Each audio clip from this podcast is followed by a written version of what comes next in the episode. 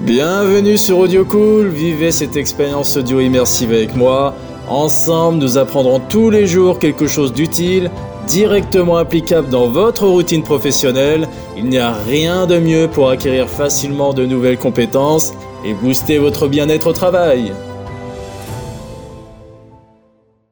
Je pourrais vous dire que faire preuve d'empathie en entreprise présente de nombreux avantages.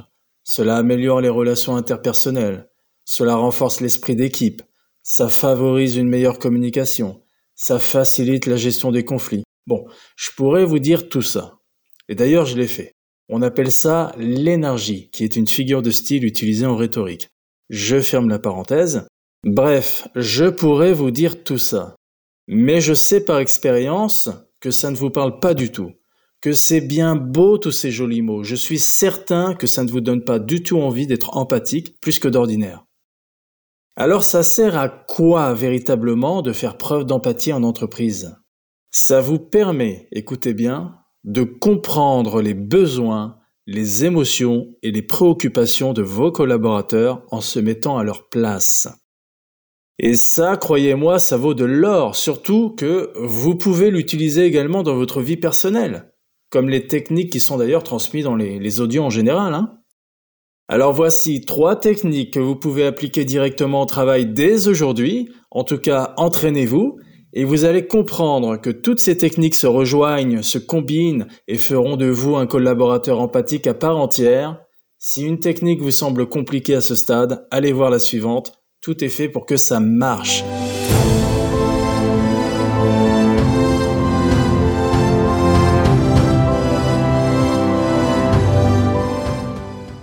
Pour faire preuve d'empathie, la première technique, c'est l'écoute active empathique.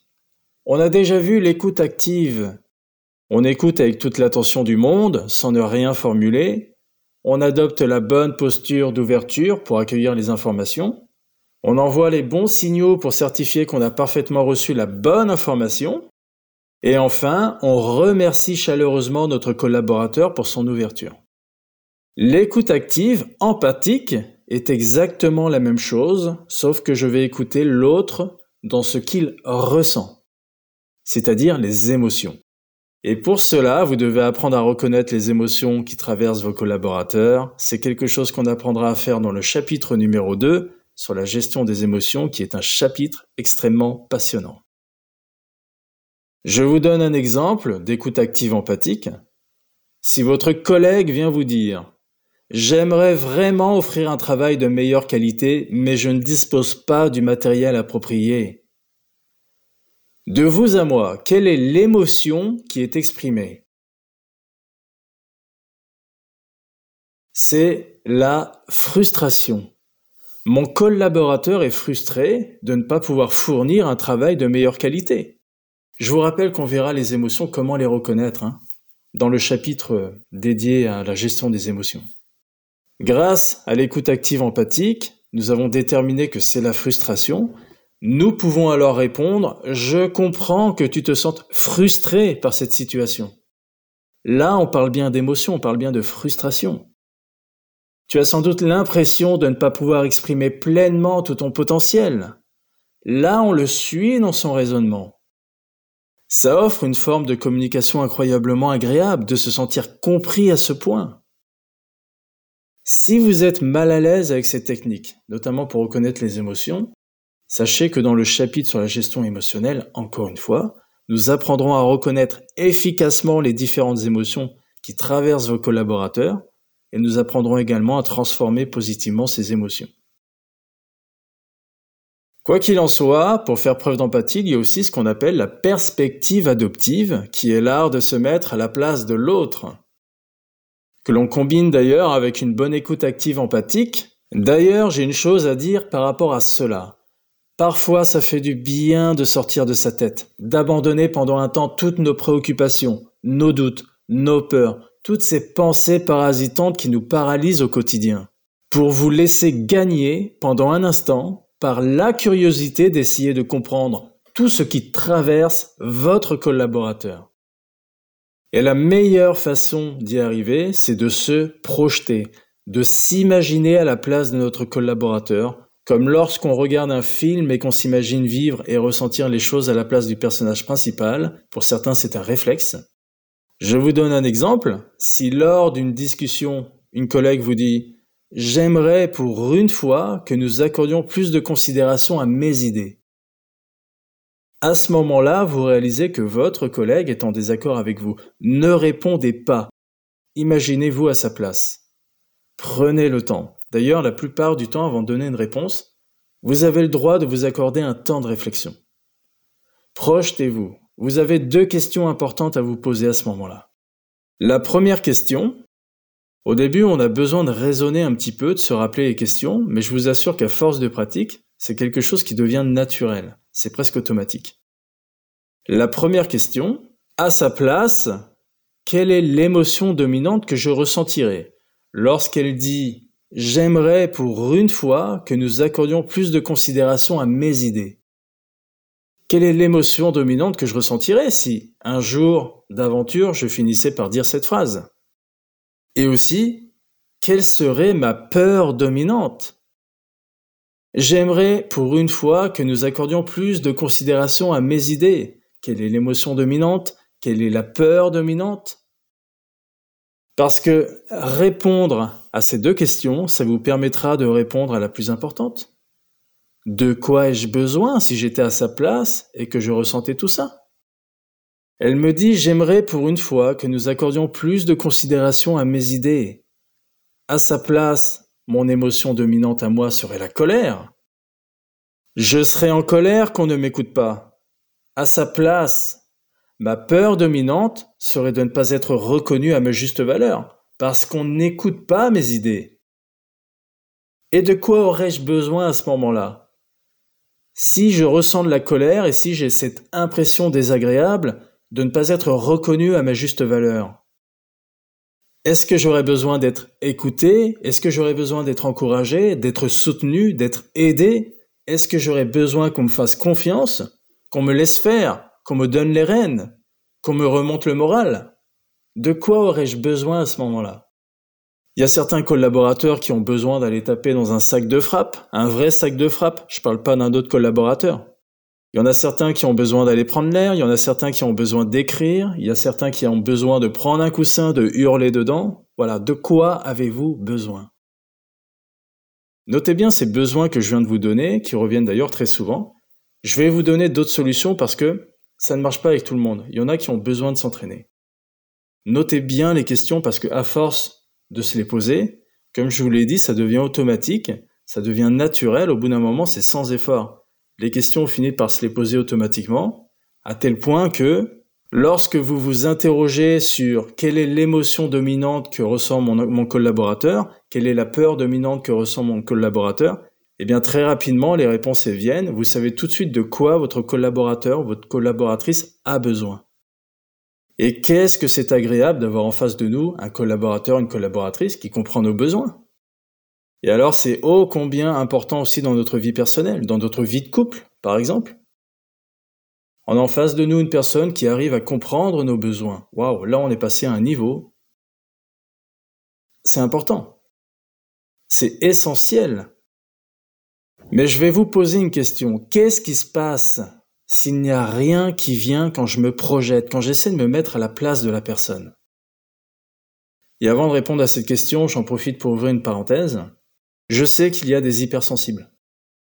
Alors j'ouvre une parenthèse parce que je sais qu'il y a des personnes qui sont hypersensibles. Ces techniques ne sont pas faites pour les hypersensibles. Vous avez déjà quelque part ce talent à l'intérieur de vous de ressentir ce qui traverse vos collaborateurs.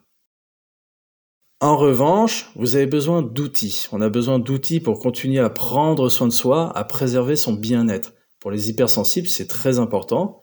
Et d'ailleurs, je proposerai un audio pour vous transmettre à la fois des techniques, des exercices, bref, des outils quotidiens qui pourront vous servir à prendre soin de vous et à garantir votre bien-être, peu importe où vous êtes, chez vous, au travail, sont des outils qui font vraiment du bien. Alors qu'est-ce qui se passe s'il n'y a rien qui vient quand je me projette? Je me projette du mieux que je peux pour essayer de ressentir les émotions, les peurs, les besoins de mon collègue, mais j'arrive pas à ressentir, à me mettre à sa place. Je ne jette pas l'éponge. Parfois, on a besoin de travailler sur une feuille de papier. Ça peut mettre du temps à venir. C'est une compétence. Une compétence qui vaut de l'or quand vous passez un entretien, par exemple. Et alors, c'est là où on combine la troisième technique. La communication empathique. Choisissez vos mots, choisissez votre ton avec soin pour communiquer de manière empathique. Si ça ne vient pas naturellement, ça se comprend, vous pouvez prendre une feuille de papier, je vous encourage à le faire, utiliser un langage positif et encourageant d'ailleurs, éviter les jugements et les critiques, on va se montrer respectueux envers les opinions, les sentiments des autres. Même si on ne les comprend pas, on n'a pas besoin de se comprendre pour s'entendre. On relit encore et encore ce qu'on a écrit, on répète à voix haute jusqu'à ce que ça sonne naturel. Et quand on n'arrive pas à se projeter suffisamment, ça peut arriver, on exprime notre compréhension et notre soutien de manière sincère, en utilisant des phrases comme Je comprends que cela puisse être difficile, c'est une phrase passe-partout. Ou alors, je suis là si vous avez besoin de parler. Ou alors, on peut prendre un moment pour parler de ce que vous ressentez si vous le souhaitez. Et quand on n'arrive pas à se projeter suffisamment, donc comme je l'ai expliqué, ça peut arriver, il y a cet exercice où on peut prendre une feuille de papier et puis essayer de travailler un petit peu ce qu'on a ressenti, ce qu'on a perçu chez l'autre, pour essayer de mieux comprendre ses besoins à travers ses émotions, ses peurs dominantes. Mais on peut aussi utiliser une autre méthode. C'est une méthode où je vais poser directement des questions à mon interlocuteur. Il y a des questions passe-partout qui sont très utiles, qui vont nous permettre d'obtenir ces informations-là concernant ce qu'il ressent, concernant de quoi il a peur et surtout de quoi il a besoin. On peut utiliser des phrases comme, et je vous invite à noter, la première phrase, c'est ⁇ Je comprends que cela puisse être difficile ⁇ il y a aussi une autre phrase, on peut prendre un moment pour parler de ce que vous ressentez si vous le souhaitez. Ça vous permettra de mieux comprendre votre collaborateur en fonction des réponses qu'il va vous donner et la prochaine fois, pour vous projeter, ça sera beaucoup plus simple. Donc c'est une vraie compétence, c'est quelque chose qu'il faut mettre en pratique tous les jours, c'est quelque chose qu'il faut exécuter chaque jour encore et encore. C'est la meilleure façon d'intégrer cette compétence. D'autant plus que certains de nos collaborateurs ne s'ouvrent jamais ou rarement ou très peu, et ça peut être intéressant de leur poser ce genre de questions pour comprendre davantage ce qui le traverse, comment on peut les aider, etc. Je récapitule avec vous. La première technique à adopter pour être un collaborateur empathique, c'est l'écoute active empathique. Je vais utiliser mon analyse pour capter chez mon collaborateur de quelle émotion dominante il s'agit et quelle est sa peur dominante. Je me pose intérieurement deux questions. Quelle est l'émotion dominante qu'il me transmet et quelle est la peur qu'il ressent? Ça me permettra de comprendre le besoin de mon collaborateur, car si j'étais à sa place et que je ressentais cette émotion et cette peur, mais de quoi aurais-je besoin pour être apaisé? Certains sont à l'aise avec ces techniques. Parfois, ce n'est pas suffisant. Après tout, c'est une vraie compétence. Hein. Ça demande de l'entraînement. Alors, il y a aussi la technique de la perspective adoptive, qui est l'art de se mettre à la place de l'autre. C'est vraiment un art. Et le meilleur moyen d'y arriver, c'est de se projeter, d'essayer de ressentir en se mettant à la place de notre collaborateur, de s'autoriser à s'interroger comment réagirais-je si j'étais à sa place? Ça permet de mieux se comprendre, d'être sur la même longueur d'onde. Et comme je l'ai dit à l'instant, parfois c'est pas suffisant, on a besoin de pratiquer, c'est comme un jeu en fin de compte. Troisième technique, c'est la communication empathique. C'est quand je n'arrive pas bien à comprendre ce que mon collaborateur dit parce que je ne suis pas habitué à ça. Je suis peut-être un peu pudique, mais je vais quand même lui montrer tout mon intérêt. Je vais quand même lui montrer mon soutien avec un langage positif et encourageant. Je comprends que cela puisse être difficile. Je suis là pour vous si vous avez besoin. Il n'y a rien de plus réconfortant et ça fait de vous un collaborateur empathique. Voilà les trois techniques que vous pouvez combiner pour être un collaborateur empathique. Alors j'espère que vous avez pris des notes parce qu'il y avait tellement de choses intéressantes à noter. N'hésitez pas à réécouter cet audio. Merci de m'avoir écouté. Bravo à vous d'être allé jusqu'au bout. On a encore appris quelque chose d'utile aujourd'hui. Je vous encourage à appliquer cela au quotidien et à consulter les coachs à distance en cas de besoin. Je vous souhaite une agréable journée. N'oubliez pas, vous êtes une personne extrêmement importante. Prenez soin de vous, je vous dis à demain.